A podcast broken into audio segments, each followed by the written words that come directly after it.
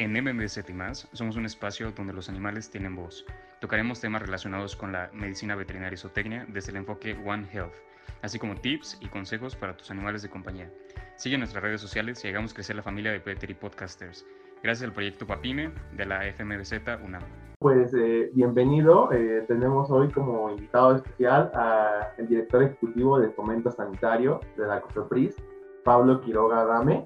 Este, te damos la bienvenida, un placer tenerte aquí. Muchas gracias, Miguel Ángel. Un gustazo estar con usted. Creo que siempre es bueno aprovechar estos espacios para hablarle a, a comunidades más jóvenes este, y menos estructuradas o amañadas como otras, ¿no? claro, claro. Y bueno, eh, de los temas que vamos a tocar es eh, innovación y digitalización en la regulación sanitaria.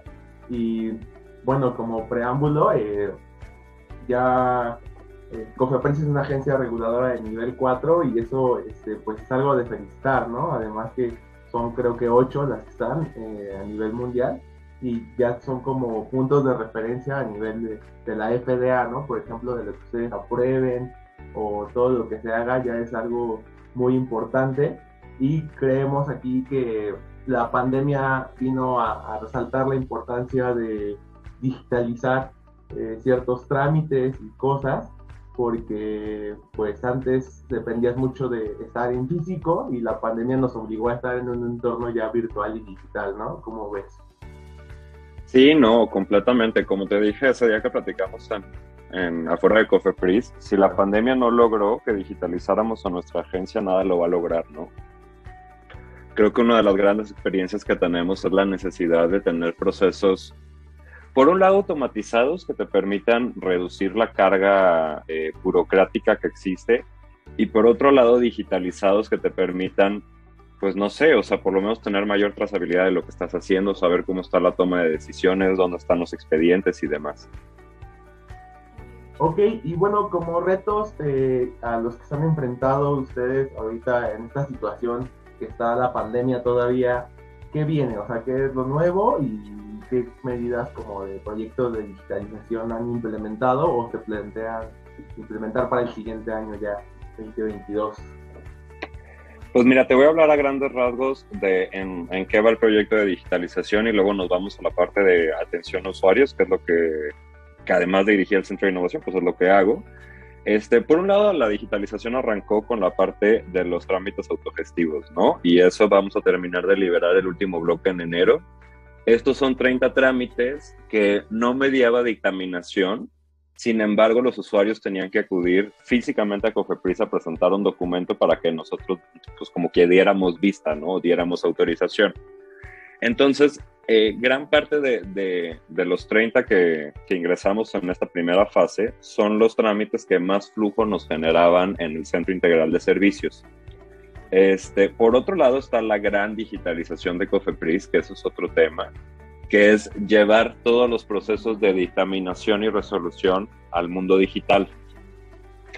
¿Cómo le haces para que esto no termine siendo un lugar donde cargues PDF, ¿no? que realmente sea una plataforma que cumpla con la función de ser más ágil, que cumpla con la función de pues, tener parámetros internacionales de cómo organizas la información y por otro lado, que haya trazabilidad respecto a la toma de decisiones. Creo que uno de los temas más importantes dentro de nuestro trabajo es que sepamos por qué tomamos una decisión, ¿no? O sea, por qué rechazaste un certificado de buenas prácticas o por qué aseguraste tal mercancía y además quién es el responsable de esa acción. Eso como a grandes rasgos de la digitalización y lo, lo que yo te cuento del lado de vinculación usuarios Hace unos meses lanzamos la nueva estrategia de vinculación con la industria regulada y uno de los grandes hitos con el que vamos a empezar en enero es el piloto de las sesiones técnicas con los regulados. Básicamente esto es una reunión con, con las áreas técnicas donde se analizarán temas que son muy específicos. Eh, fíjate que mucha gente, sobre todo al interior de COFEPRIS, cree que la regulación sanitaria es fácil, ¿no? Y cree que los usuarios no necesitan una explicación a mayor profundidad de cómo cumplir con esta. Y la verdad, y en mi experiencia, es que, pues la neta es que es bastante complicada, ¿no? Y que a veces se necesita una reunión donde haya intercambio de punto de vista para poder hacerlo. Claro, ¿no? Pues sí, es todo un, reto, ¿no? Y además detrás de todo esto hay una legislación y yo creo que pues es todo un, pues sí, un reto el, poder llevar todos esos trámites a, algo ya digital y que aparte no se pierda todo esto de la legalidad y que se cumpla con todos los parámetros, ¿no? Tanto legislativos como que igual sean ágiles para que salgan este, bien, ¿no? Todo un tema, sí, sí, sí. Todo, un caso.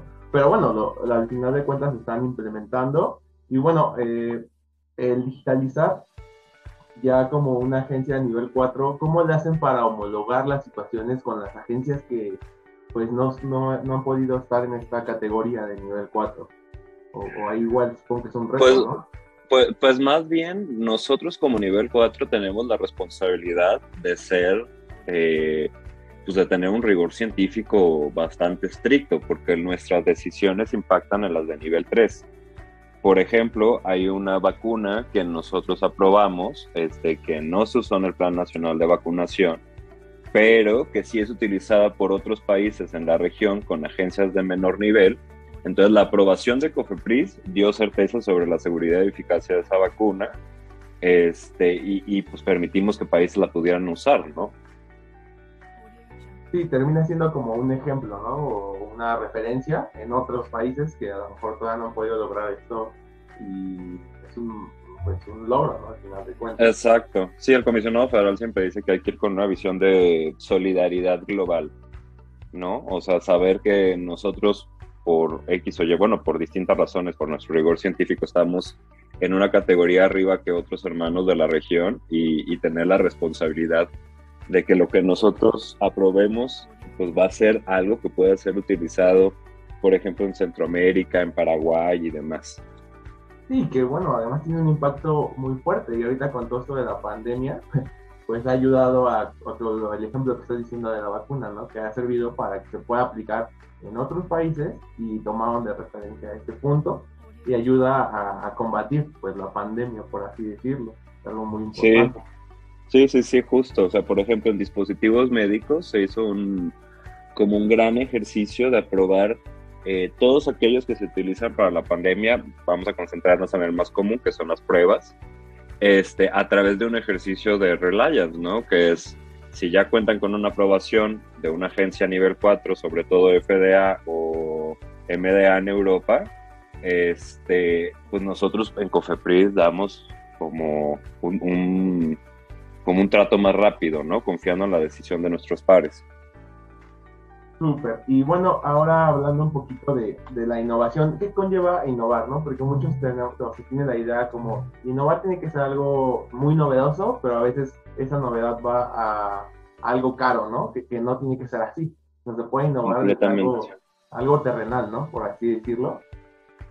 Mira, yo alguna vez dije este, una frase que me encontré por ahí que me gusta mucho, creo que en, el evento de los 20 años. Este, dije que si la, o sea, si la innovación no la llevamos a todos lados, si no la llevamos a todos los rincones, pues seguimos en esta lógica comercial, ¿no? De que innovar sirve para hacer más profits este, y no necesariamente para ver por la salud de, la población. Mm.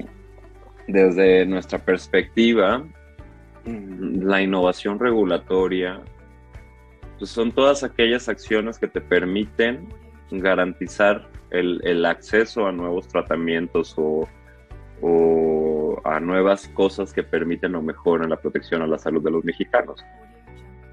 Ok, no, pues sí, es, un concepto que, sale, ¿no? De, lo que muchos eh, tienen en mente que es innovar y tiene un objetivo, pues, al final de cuentas que ayuda a la salud de las y los mexicanos, ¿no? Es correcto, sí, justo. Y, igual con todo esto que está implementado implica una transformación, ¿no? En lo que era antes Cofepris.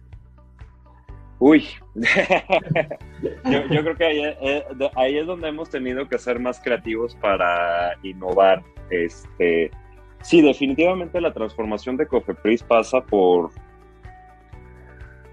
Uy, pasa por distintos matices, ¿no? Este, nuestro principal, principal, principal objetivo es el erradicar la corrupción de nuestra agencia regulatoria, ¿no? Y tener como concepto rector o como eje transversal la innovación para cumplir con este objetivo, pues es ahora sí que bastante innovador.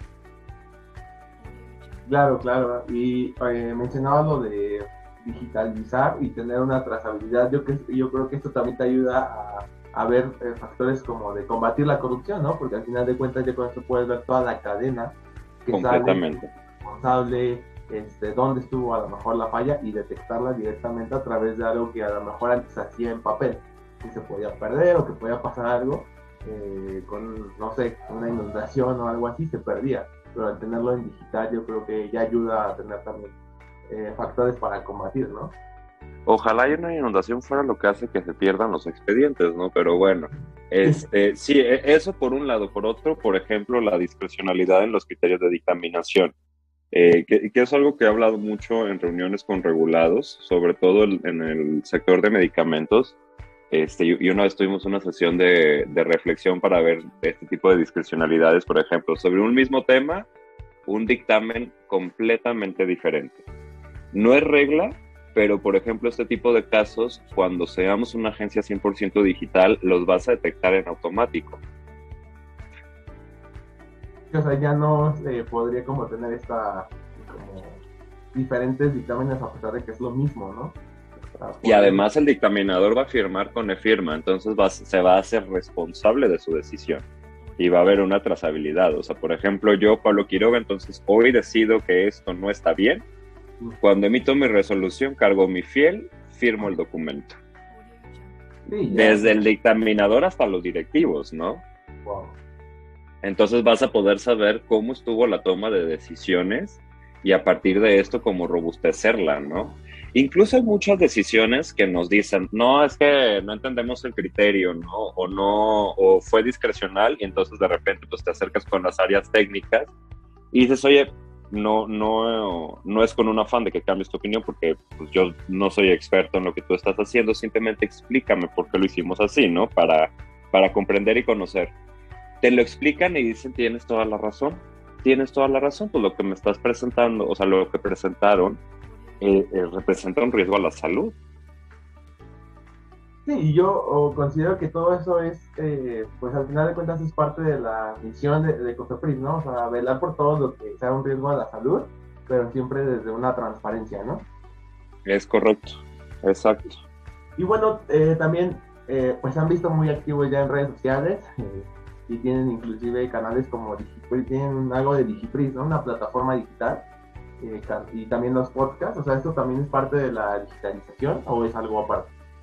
Te cuento, eso es parte de la estrategia, este, la nueva estrategia de vinculación con la industria regulada, este, que tuve como el gran gusto de, por un lado, diseñarla en conjunto con, un equipo de asesores bastante bueno y con las áreas técnicas, y por otro lado me toca implementarla, ¿no? Porque muy bonito andar diseñando estrategias, pero la implementación es lo, lo complicado. Nosotros detectamos que al, ser temas muy complejos los que vemos en Cofepris, entonces este, pues somos una especie de caja negra, ¿no? Donde la falta de información abre espacios de oportunidad para la corrupción por ejemplo, con los gestores, ¿no? Que todos conocemos, los que están en la industria los conocen, estas personas que venden servicios y te venden el sol, la luna y las estrellas y te dicen que casi casi ellos te ayudan a conseguir tu registro, ¿no? O que cobran trámites que son gratuitos en 60 mil pesos, solo porque existe desconocimiento. Entonces, a partir de detectar esta necesidad y esta manera de, de transformar la vida pública y contribuir a, reducir la corrupción, lanzamos esta estrategia que tiene entre sus pilares el educativo. Y ahí es donde vienen todos estos materiales que hemos estado produciendo a lo largo del año. Porque nosotros estamos 100% convencidos de que la transparencia y, y, como que la orientación y la educación al regulado pues es una herramienta súper potente para evitar estos vacíos que son aprovechados. Y también era algo que no se veía antes, ¿no? O sea, yo creo que mm, el tener este tipo de material muchas veces les abre los ojos y a la población que desconoce, ¿no? Entonces, a lo mejor él dicen, ay, es que leer la ley general de salud, pues no me resulta atractivo a escucharlo en un audio o a lo mejor verlo en un video. eh, atraes a ese público y de esta manera están aprendiendo. Y estás haciendo Eh, una Justo. promoción Sí, de sí, sí. la salud y de los trámites, ¿no? De todo lo que conlleva Cofepris, porque pues Cofepris de muchos temas. Eh, es correcto, justo po- poner luz donde hay dudas es lo que nos permite este, pues aclarar cosas que muchas veces no son de conocimiento de los usuarios, ¿no? Me, me sorprende mucho, por ejemplo, tenemos una plataforma para el comercio que se llama USEM, ¿no? A través de ahí solicitas importar, exportar. Bueno, hay un desconocimiento generalizado sobre cómo funciona y recientemente hicimos una Educapri sobre eso porque es más fácil de lo que las personas creen y muchas veces recurren a estos servicios de gestoría para un trámite que ellos perfectamente podrían hacer en su computadora, ¿no? El responsable de regulatorio de una empresa. Ok, y este, también se han visto como muy, o sea, cuando fueron los de los, de la celebración de Cofepris, igual hicieron webinars, ¿no? Y todo ese tipo de cosas. Sí, justo el, el simposio por el 20 aniversario de COFEPRIS, que es como la regulación sanitaria en el mundo post-COVID. Y una de las mesas que, que a mí me tocó coordinar, la única que me tocó coordinar era justo de innovación, ¿no? Y pues bastante, bastante interesante la, la óptica de, de los demás participantes respecto a este tema. Y respecto, regresando al tema de innovación, eh, igual ya se puede trabajar, o sea, hemos visto que firman muchos como convenios con varias asociaciones, este, otros países. Eso también ayuda a, a, tener acuerdos y agarrar elementos de otros países para tener eh, más acciones de innovación y digitalización o, o qué beneficios tiene como tal. No, justo, este, ese, es, el clavo, ¿no? Parte de la internacionalización y, y, todo este gran esfuerzo que está haciendo la directora internacional Miriam, que es una excelente funcionaria pública, es homologar nuestros procesos para que sean iguales que en otras agencias y puedan confiar en nuestras decisiones, que es parte de lo que viene con, con nuestra integración a ICH, ¿no? Que son una serie de estándares que vamos a tener que implementar y eso va a permitir que, no sé, la agencia de Reino Unido diga, ah, si Cofepris lo hizo, estoy 100% seguro que está bien, porque está cumpliendo con los estándares de ICH. No, y aparte eso también va a ayudar a agilizar todas las autorizaciones, ¿no? Ya por parte de otros países o viceversa, que aquí se aprueba algo porque FDA ya lo aprobó con esa... Es correcto. Sí, wow. sí, sí, justo, justo esa es la, la visión y pues eso nos ayuda a traer tratamientos innovadores. Por ejemplo, acabo de ver que FDA aprobó ayer este, una vacuna para prevenir el VIH, como es un PrEP inyectable, ¿no? Uh -huh.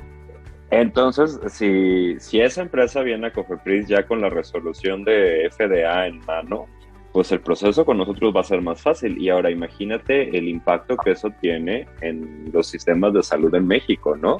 que de hecho para tratamientos para, para, prevenir el VIH, pues hay instituciones públicas que dan PrEP gratuito, creo que el IMSS es una de ellas. Entonces imagínate que ahora tengamos la vacuna PrEP que nos puede ayudar a bajar costos este, para proteger a la población, que en vez de que sean 10 mil pesos mensuales que tenemos que gastar en, en, pastillas, sea, no sé, te invento, no sé cuánto cuesta la vacuna, pero sean 10 mil pesos, seis meses. Sí, no, pues este, va a tener un impacto muy, muy positivo y ayudaría mucho. Exacto, completamente. Y, y, en todo esto, pues como lo hablas, es un proceso que eh, sí lleva tiempo. Y ahorita, ¿qué es lo que están haciendo? Como algo híbrido entre algo en cuanto a digitalización, o sea, tener todavía trámites físicos, pero también combinarlo con algo digital e irlo haciendo a futuro ya que todo sea digital, o, o qué se está haciendo para pues no detener nada y seguir trabajando, ¿no? Pues mira, la gracia, nuestro objetivo, nuestro objetivo es digitalizar todo. Ahora, hay cosas de digitalización muy complicadas. Por ejemplo, un registro sanitario derivan muchos trámites para obtenerlo. ¿Sí me explico? Entonces, hay muchas resoluciones que tienes que emitir antes de emitir un registro para un nuevo medicamento, certificados de buenas prácticas de manufactura, aprobar las cadenas de abasto de, de los precursores, ta, ta, ta, ta, ta, ta, ¿no? Entonces imagínate lo difícil que es digitalizar ese trámite. Tienes que digitalizar todos los demás primero.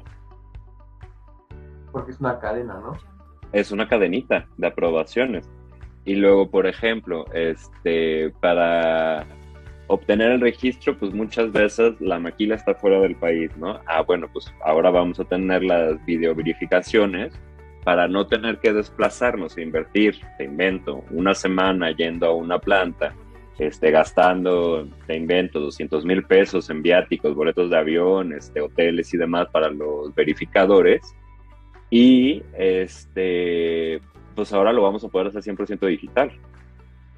Y entonces vas a visita digital, la resolución es digital y el registro es digital. Ese es el objetivo y ese es, ese es como el gran sueño. Y estoy convencido que lo vamos a lograr. Claro, o sea, sería un, un, match, ¿no? Porque todo se uniría y ya todo quedaría como en un mundo eh, digital. Y es el futuro, ¿no? Al final de cuentas, yo creo. Sí, yo, yo creo que es un futuro que ya está ahí desde hace mucho. O sea, muchas empresas tienen todos sus procedimientos digitalizados. Vámonos a sectores como muy, muy, como que trabajan con mucha tecnología, ¿no? La banca. La banca está digitalizada tú has tenido que llevar un expediente al banco para pedir una hipoteca? Pues nunca, ¿no? O sea, o por ejemplo, para las empresas, piden los estados financieros para hacer la valoración de riesgo y otorgar el crédito. Pues no, no creas que va el contador con sus libros de esos que tienen así barritas de colores a dárselos al banco, ¿no? Y el banco los está revisando a mano, ¿no? Pues más bien mandan un archivo en un, en un software contable o en algún Excel, vaya a saber, y hacen la revisión integral, este, hacen la revisión integral de manera digital. Entonces, pues e, eso es lo que vamos a hacer. Desafortunadamente, pues, eh, pues como que el sector salud se quedó un poquito atrás y no, no es un tema nada más de Cofepris, yo creo que es algo que enfrentan las demás agencias. Sí, o sea, pero también va de la mano porque eh, el sector salud como que se enfoca mucho en cuestiones o sea, como que nadie ve el trasfondo de que el sector salud también puede ser algo de oficina, ¿no? Exacto, que, sí. Sector salud es el doctor, no. O Creen que son las brigadas médicas. o una campaña de vacunación, eso es sector salud, pero todo lo que conlleva detrás, el estar en una oficina, el estar en una computadora, es sector salud. Y a sí, no, imagínate. abandonado. O sea, por ejemplo, ya, ya que tomas el tema de la vacuna, o sea, nosotros en vacunas autorizamos desde la molécula, que es como el, desempeño de lo que le va a entrar al cuerpo para generar anticuerpos, este, hasta la metodología de fabricación de esa vacuna, el frasquito donde está la tapita que tiene y la jeringa que van a usar y ya después se ve la parte cuando la aplican, ¿no? Pero eso ya es lo que a lo mejor el mundo ubica como sector salud. Exacto. El, trasfondo que hay. Sí, sí, sí, justo. O también las vacunas, ¿no? Que nosotros liberamos lotes de AstraZeneca y de Cancino, me parece. Entonces, pues imagínate, llega el lote, e, entra al laboratorio, hacen un muestreo, dicen, ok, este lote es seguro, sale el lote para aplicación ¿sí? está, es, como que toda la magia que está detrás, que las personas como, como que ni siquiera se imaginan, ¿no? Y, creo que es algo que nos hace falta mucho sensibilizar entre la población. Claro, y este, y el, que igual se mencione cada vez más con frecuencia en los medios de comunicación, yo creo que ayuda, ¿no? A que vean al menos que alguien, una autoridad o una agencia necesita aprobar algo para que tengas la seguridad de que ese medicamento no te va a causar, no te va a hacer daño, ¿no? Al contrario. Obviamente sí puede haber reacciones, pero eh, ya se hicieron estudios previos para que este medicamento te cure de la enfermedad, un ejemplo. Sí, justo, ¿no? Y, y, el sector farmacéutico es un sector muy sofisticado y como muy muy regulado, ¿no? Pero, por ejemplo, tenemos otras maravillas en Cofepris, los suplementos alimenticios. Eh, por, mencionar algunos, ¿no? Que de por sí tenemos una regulación que es bastante ambigua. Y luego, este, pues tenemos ahí en el mercado una cantidad impresionante de cosas milagro, que nosotros decimos son productos de engaño, que te dicen que vas a bajar de peso en 15 días, la gente lo come y termina con una infección en, los riñones, ¿no? Por no poder procesar viendo el suplemento ese que se tomó. Sí, y, y, como lo mencionas, o sea, eso pues es más estafa, engaño que, que otra cosa, pero pues, Exacto. caen por el desconocer. Y, y, y, en detrimento de una industria que es muy seria, ¿no? A mí me ha tocado hablar con un sinfín de empresas que se dedican a la producción de suplementos alimenticios y son empresas muy serias, ¿no? Donde dicen, bueno, está comprobado que el uso de esta hierba ayuda para es como coadyuvante en la reducción de la inflamación intestinal. Y te presentan pruebas y dices, perfecto, pues sí, cumples con todo, ¿no? Pero al final, ya una vez que se demuestre con evidencia científica, todo se puede, ¿no? es correcto. Lo que tienen los productos de engaño es eso, que no tienen evidencia científica y terminan eh, haciendo más daño de lo que prometen. Exacto. Sí, sí, sí, ya estamos infestados y ahí hay una labor que sin lugar a dudas, bueno, ya, ya hemos arrancado, justo la comisionada Berta bandera mucho el tema y le daremos a lo largo de, de, todo el próximo año a lo de productos de engaño porque ahí sí hay un riesgo a la salud impresionante, ¿no? O sea, sí, qué bien que Cofepris sea muy bueno en la parte como que se espera que somos buenos, que es medicamentos, fármacos y demás, pero también tenemos que entrar a otras áreas este, que, que no, no, hemos estado ahí presentes, ¿no? Y que es nuestra responsabilidad. Y también hemos visto en sus redes sociales que publican eh, alertas, ¿no? Sacaron una alerta sobre los famosos ICIGOS, los, los vapeadores. Uy, todo un tema.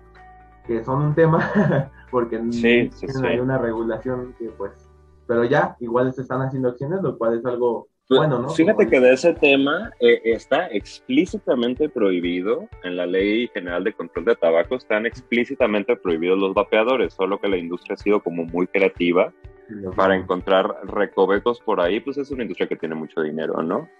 Pero, por ejemplo, el, el, tema de vapeadores es así algo que nos puede generar una crisis en el largo plazo, bueno, también en el corto, por un lado, toda la gente que, fuma y que cree que eso hace menos daño y no hay ninguna evidencia de que haga menos daño. Por el contrario, hay evidencia de que hacen más daño, ¿no?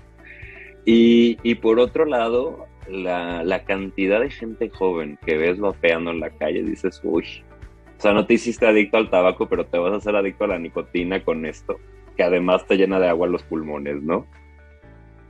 Sí, es que, y es más fácil, ¿no? Que los adquieran y es como dices, o sea, termina siendo ahí como una ironía, ¿no? No te haces adicto al tabaco, pero ya estás vapeando a los bien chico, ¿no? Eh, exacto, sí, porque estaba fresita y me lo regalaron en la entrada de la... Dale, saliendo en la... Y, y, sí, exacto, y no te das cuenta que estás fumando nicotina pura, que es ultra adictiva, así peor que la heroína. Sí, pero bueno, qué, qué bueno que están haciendo también acciones en esta situación y, y pues eso es algo igual de, festejar, ¿no? Y justo esa es la parte, ahí, también entra el tema de innovación, ¿no? O sea, ante, ante un contexto muy complejo donde, pues donde hay empresas que, que van más rápido que la misma regulación, ¿cómo tienes que ser lo suficientemente creativo desde el ámbito regulatorio para poder restringir el acceso a algo que genera daño, ¿no? Ahí requiere mucha creatividad poder meter goles en esa área. Y ahí van, ahí van, entonces la verdad, pues felicidades por todo lo que están haciendo. No, pues felicidades a ti también, no hables, no hables como si no estuvieras adentro, también eres parte del equipo. otra área, pero sí. Sí, exacto. No, no, o sea, de tu, tu, área es, es de, de, hard work, la mía nada más es de hablar bonito con la gente. Va, va de la mano, no todo, todo en conjunto. Sí, sí, lo, lo, importante y lo que me gusta mucho de Cofepris, este, y te das mucho cuenta cuando hablas con los equipos técnicos, es que tenemos un nivel de especialización impresionante, entonces como que nuestra labor, lo, los que yo que estoy mucho en vinculación sectorial, este, y en componentes de educación es cómo traduzco este conocimiento en beneficio de todos. Sí, y bueno, Pablo, como parte ya de, fomento sanitario, aprovechando que te tenemos en esta entrevista, ¿qué se está haciendo? O sea, igual se ha visto más acciones, pero ¿qué es lo que hacen eh, desde la dirección?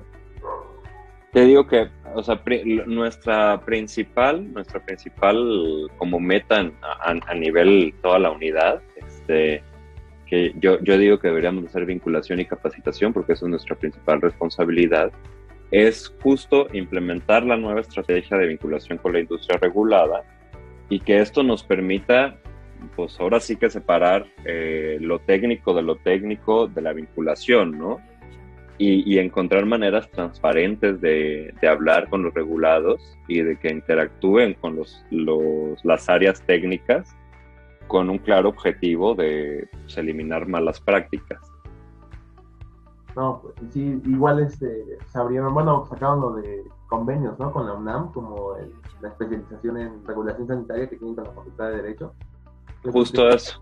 Ayuda a, que desde, pues, que te capacites, ¿no? También como parte de, ser ahí de, de Cofepris, te ayuda mucho. Sí, ahí, tenemos un equipo impresionante, bueno, digo un equipo y en realidad es una sola persona que es Vero Suárez del Centro de Innovación que justo ve este tipo de, de, como vinculación académica de cómo fortalecemos, ¿no? O sea, cómo ayudamos a que los profesionistas, las personas que todavía están estudiando, este, pues puedan tener un componente de regulación sanitaria. El doctor Sbarch, que es médico, siempre dice, a mí me hubiera encantado este, tener una clase de regulación en la Facultad de Medicina, me hubiera servido mucho.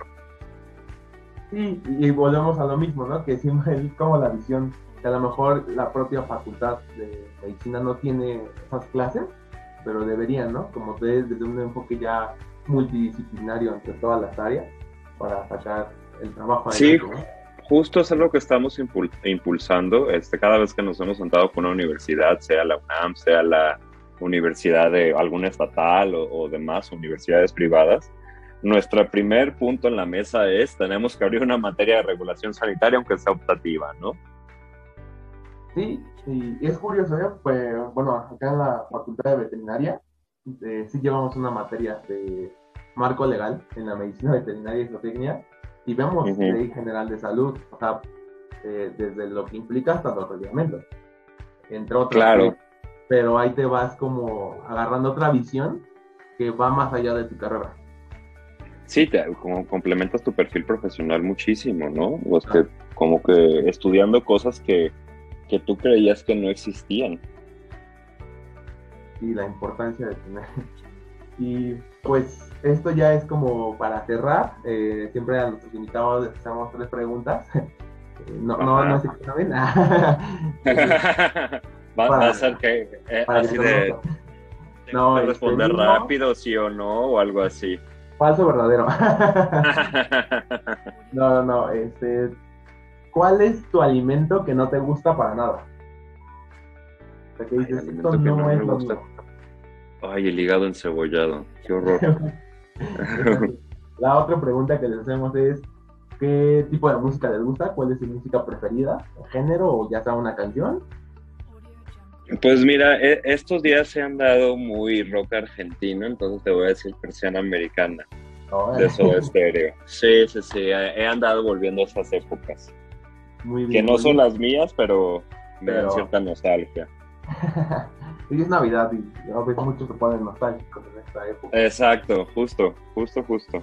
Muy bien. Y la última pregunta es, eh, para las personas que están escuchando, eh, la mayoría son alumnas y alumnos de diferentes facultades. ¿Qué tips les darías eh, de aquí en lo que terminan su carrera como algo personal que les sirva para la vida laboral ya cuando salgan y ya vean el mundo real. Daría varias recomendaciones y, yo no tengo tanto que me, que me gradué, ¿no? Este, por, un lado, trabajen antes de estudiar, eso siempre te va a permitir saber hacia dónde quieres caminar. Yo estudié mercadotecnia y, pues mira, me he dedicado a otras cosas justo por involucrarme en actividades eh, antes de graduarme. Por otro lado, no te desesperes, con queriendo estudiar la maestría después de graduarte, la, neta, una especialización tiene que ir más enfocada a lo que ya caminaste y no lo que sales pensando de la carrera, pues muchas veces estás muy perdido cuando sales de la carrera y no sabes a qué te quieres dedicar. Este, y, la otra es, pues hay que hacer las cosas con, muchos, con mucho principio, con mucha pasión y con mucha ética, ¿no? Eh, al final del día lo, que va a hablar por nosotros y lo que va a hablar por nuestro trabajo es justo que hagamos las cosas con pasión, este, que, que los hagamos con mucho profesionalismo y que la ética siempre sea un componente que nos dirige. Muchas gracias por sintonizarnos. No te olvides de buscarnos en nuestras redes sociales. Estamos en Instagram como arroba medvetsu, arroba medvetzo, arroba ocapia-animals, arroba okapia-animals